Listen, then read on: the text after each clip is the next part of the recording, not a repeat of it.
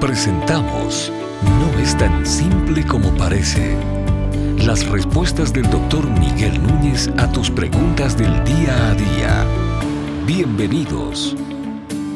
¿Por qué cree que las campañas de sanidad no están presentes en este tiempo de pandemia? Bueno, por un lado yo podría decir que esa es una pregunta que hay que hacérsela a aquellos que tenían campañas de sanidad, pero por otro lado, yo creo que dice mucho de la verdad o no verdad detrás de estas campañas de sanidad. Porque si ciertamente las campañas de sanidad estuvieron ocurriendo en el poder de Dios, con el poder de Dios, para la gloria de Dios, y eran verídicas, entonces yo creo que en este momento debían proliferar y no es lo que está ocurriendo. Yo creo que la gente que estaba haciendo eso, yo creo que hay dos grupos de personas que estaban detrás de campañas de sanidad.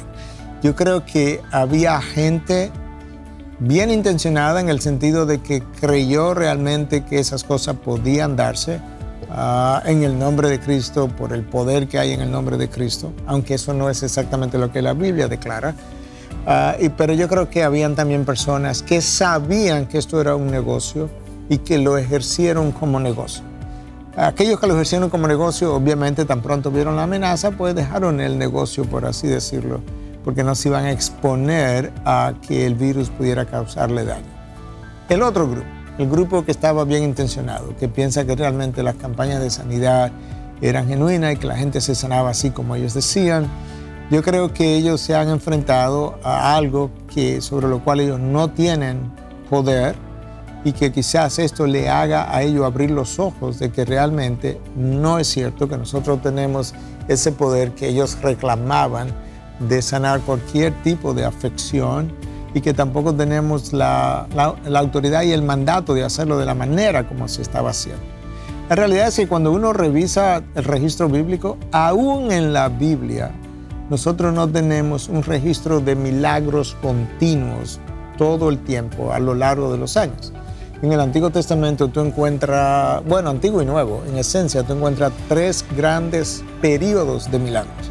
Está el periodo de Moisés, en esencia, a los grandes milagros del desierto. Tienes el periodo de Elías y Eliseo, y ahí están los milagros que ellos hicieron. Y luego viene el periodo que comprende la vida de Cristo y de los apóstoles. O sea, son las tres grandes sombrillas.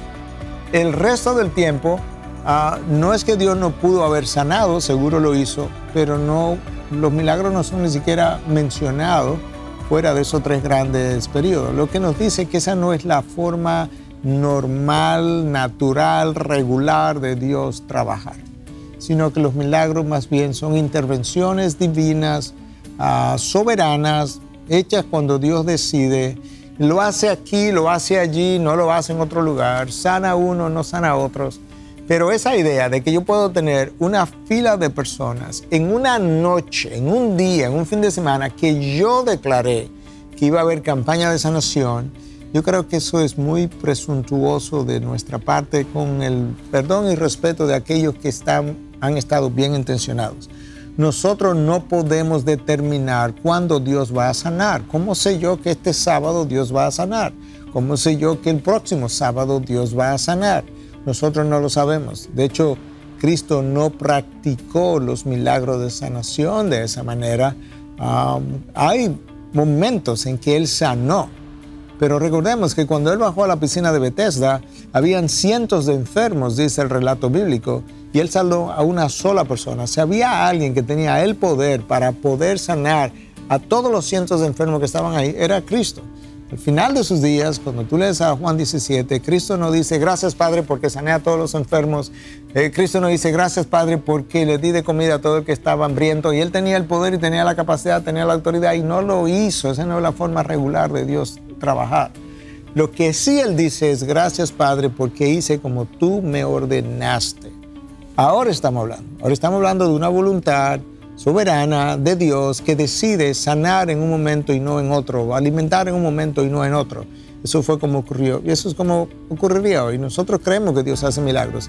Yo soy médico, yo he visto un par de milagros en mis propios ojos, de manera que yo creo que Dios lo hace. Pero sabes que No estoy esperando que Dios sane todos mis pacientes. No oro por la sanación de todos mis pacientes.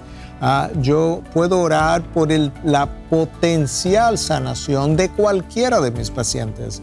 Y luego entonces poder decir como Cristo, pero que se haga tu voluntad y no la mía. Hay propósito en la enfermedad muchas veces mucho mayores que los propósitos que vemos en las, los milagros. La realidad es que los milagros nunca han creado fe. La gente piensa que si me sanan, ya yo voy a creer. No es verdad. El pueblo judío estuvo 40 años en el desierto, 40 años de milagros diarios con la, con la, nube que los cubría del sol, el maná que caía todos los días, el fuego que se encendía de noche, más otros milagros. Y sabes que la mayoría de ellos pereció en el desierto por su incredulidad. De hecho, todos aquellos que salieron de Egipto de más de 20 años de edad murieron y fueron enterrados en el desierto. 600 mil y tantos muertos ah, ocurrieron en, el desierto. De manera que los milagros no crean fe. Esa es la realidad. Ah, el pueblo judío vio múltiples milagros y fue donde Cristo le dijo que le enseñara otro milagro más. El pueblo no se sacia de, de, de curiosear y de ver y de que le le alimenten su, morbo, su curiosidad. yo creo que eso responde a la pregunta de qué pasa con esta campaña de sanación que nos están viendo hoy. Ah, yo creo que mucha gente va a despertar a la realidad del control que ellos pensaban que tenían, pero que no tienen. No es tan simple como parece. Es una producción de Ministerios Integridad y Sabiduría.